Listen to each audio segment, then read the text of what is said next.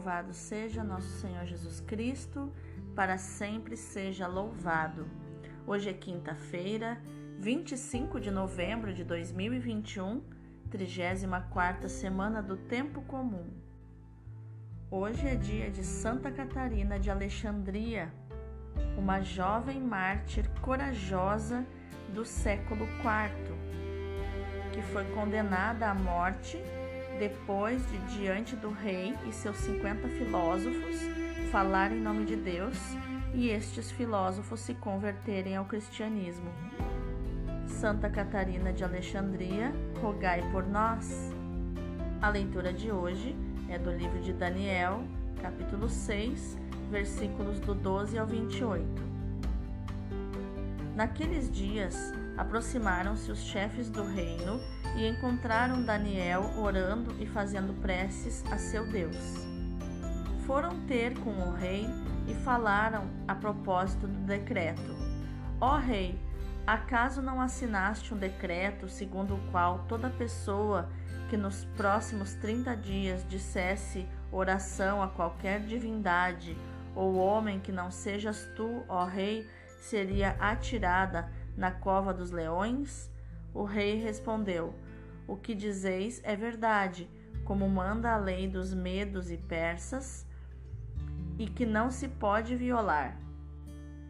Então eles disseram perante o rei: Daniel, um dos cativos de Judá, não fez caso de ti, ó rei, nem do decreto que assinaste, mas três vezes por dia ele faz suas preces e orações. Ao ouvir isto, o rei ficou muito desapontado e tomou a resolução de salvar Daniel, empenhando-se em libertá-lo antes do pôr do sol. Mas aqueles homens instaram com o rei e disseram: Não te esqueças, ó rei, de que é lei dos medos e persas que não se pode mudar nenhum decreto que o rei tenha promulgado. Então o rei deu ordem para buscar Daniel e lançá-lo na cova dos leões. E disse a ele: O teu Deus, a quem prestas culto com perseverança, haverá de salvar-te. Trouxeram uma pedra e puseram-na sobre a boca da cova, que o rei marcou com seu anel e os dos grandes da corte, para que nada se tentasse contra Daniel. O rei retirou-se para o palácio foi dormir sem cear, e não quis que lhe trouxessem comida. Além disso, não conseguiu conciliar o sono. Ao raiar do dia, levantou-se o rei e foi apressadamente à cova dos leões. Aproximando-se da cova, chamou por Daniel com voz aflita e disse: Daniel, servo do Deus vivo, teu Deus, a quem prestas culto com perseverança, pôde salvar-te dos leões? E Daniel respondeu ao rei: Ó rei, vive para sempre. O meu Deus enviou seu anjo e fechou a boca dos leões. Os leões não me fizeram mal, porque na presença dele foi provada a minha inocência. Tampouco pratiquei qualquer crime contra ti, ó rei. Com isso, alegrou-se grandemente o rei e mandou tirar Daniel da cova. Quando o retiraram, nenhuma lesão mostrava a ele, porque acreditara em seu Deus. O rei mandou vir os homens que acusaram Daniel e os fez lançar na cova dos leões, juntamente com seus filhos e mulheres. Estes não tinham chegado ao fundo da cova e já os leões caíam sobre eles esmagando-lhes os ossos. Então o rei Dário escreveu a todos os povos, nações e línguas que habitavam a terra: Que vossa paz se multiplique. Está decretado por mim que em todo o território do meu império todos respeitem e temam o Deus de Daniel. Ele é o Deus vivo que permanece para sempre.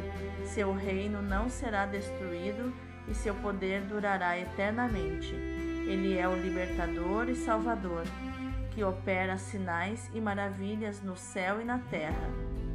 Foi ele quem salvou Daniel das garras dos leões. Palavra do Senhor, graças a Deus. O responsório de hoje é Daniel capítulo 3, versículos dos 68 e seguintes. Louvai-o e exaltai-o pelos séculos sem fim. Orvalhos e garoas, bendizei o Senhor. Geada e frio, bendizei o Senhor. Gelos e neves, bendizei o Senhor. Noites e dias, bendizei o Senhor. Luzes e trevas, bendizei o Senhor raios e nuvens, bendizei o Senhor. Ilhas e terra, bendizei o Senhor. Louvai-o e exaltai-o pelos séculos sem fim. O evangelho de hoje é Lucas, capítulo 21, versículos do 20 ao 28. Naquele tempo, disse Jesus a seus discípulos: Quando virdes Jerusalém cercada de exércitos, ficais sabendo que a sua destruição está próxima. Então, os que estiverem na Judéia devem fugir para as montanhas. Os que estiverem no meio da cidade devem afastar-se. Os que estiverem no campo não entrem na cidade. Pois esses dias são de vingança, para que se cumpra tudo o que dizem as Escrituras. Infelizes das mulheres grávidas e daquelas que estiverem amamentando naqueles dias, pois haverá uma grande calamidade na terra e ira contra este povo. Serão mortos pela espada e levados presos para todas as nações, e Jerusalém será pisada pelos infiéis, até que o tempo dos pagãos se complete Haverá sinais no sol, na lua e nas estrelas. Na terra, as nações ficarão angustiadas com pavor do barulho do mar e das ondas. Os homens vão desmaiar de medo, só em pensar no que vai acontecer ao mundo, porque as forças do céu serão abaladas. Então, eles verão o Filho do Homem vindo numa nuvem com grande poder e glória. Quando estas coisas começarem a acontecer, levantai-vos e erguei a cabeça, porque a vossa libertação está próxima. Palavra da salvação, glória a vós, Senhor. Então, quais os ensinamentos de inteligência emocional, atitude e comportamento nós podemos ver nos textos de hoje? A leitura nos mostra que Daniel, apesar da proibição do rei, continua a rezar três vezes ao dia, como faz todo piedoso israelita. Os seus inimigos o denunciam. Dário fica triste, mas não pode deixar de castigar Daniel, porque os decretos reais são irrevogáveis. Assim como nas fábulas, Daniel é lançado na cova dos leões, fechada com uma pedra que o rei cela para evitar irregularidades. Mas deseja no seu coração que o Deus de Daniel intervenha para salvá-lo. Não hesita em orar e, e jejuar por essa intenção. No dia seguinte, ainda cedo, quando o rei pesaroso se dirigiu à cova dos leões e chamou por Daniel, ele lhe respondeu dizendo: Ó oh, rei, Viva o Rei para sempre! O meu Deus enviou o seu anjo e fechou a boca dos leões, que não me fizeram qualquer mal. Libertado o herói Daniel, segue-se o castigo dos seus inimigos, que antes de chegarem ao fundo da cova são triturados pelos dentes dos leões. Tudo termina com um novo decreto do rei que ordena que em todo o reino se preste culto ao Deus de Daniel. O monoteísmo de Israel triunfa sobre as nações pagãs, que por causa dos seus prodígios reconhecem o Deus vivo e verdadeiro. Já no Evangelho, Jesus descreve o fim dos tempos em duas partes. Na primeira, é descrita a ruína de Jerusalém, e na segunda é descrito o fim do mundo. Na primeira parte, nós vemos, mais uma vez, como Lucas gosta de passar do Apocalipse à história. Ele prepara a nossa visão. Quando virdes Jerusalém sitiada por exércitos, esses dias serão de punição. A destruição de Jerusalém é um juízo de Deus sobre o comportamento passado dos seus habitantes, mas é também um aviso em relação ao futuro e de alcance universal, até se completar o tempo dos pagãos. Isso quer dizer o tempo do testemunho, o tempo dos mártires. Lucas gosta de distinguir os tempos, o Antigo Testamento, a plenitude dos tempos caracterizada pela presença de Jesus e o tempo da igreja. O tempo dos pagãos insere-se nessa última fase da história. Entre a primeira e a segunda parte desta página, o evangelista deixa entender que depois do tempo dos pagãos será o juízo universal. Já os versículos 25 a 28 caracterizam-se pela vinda do Filho do Homem para o juízo universal. O crente nada tem a temer, ainda que a descrição desse momento nos induza a um temor de Deus a ficarmos com medo. De fato, o regresso do Senhor se caracteriza por grande poder e glória, mas será nesse regresso que irá trazer aos fiéis o dom da libertação definitiva, o dom da redenção. Os inimigos de Daniel o levam à condenação e à punição na cova dos leões, a pena de morte, apesar da benevolência do rei para com ele, que gostava dele. Os seus inimigos aparentemente levam a melhor. Jerusalém, a cidade santa, é destruída e a população da Judéia exterminada.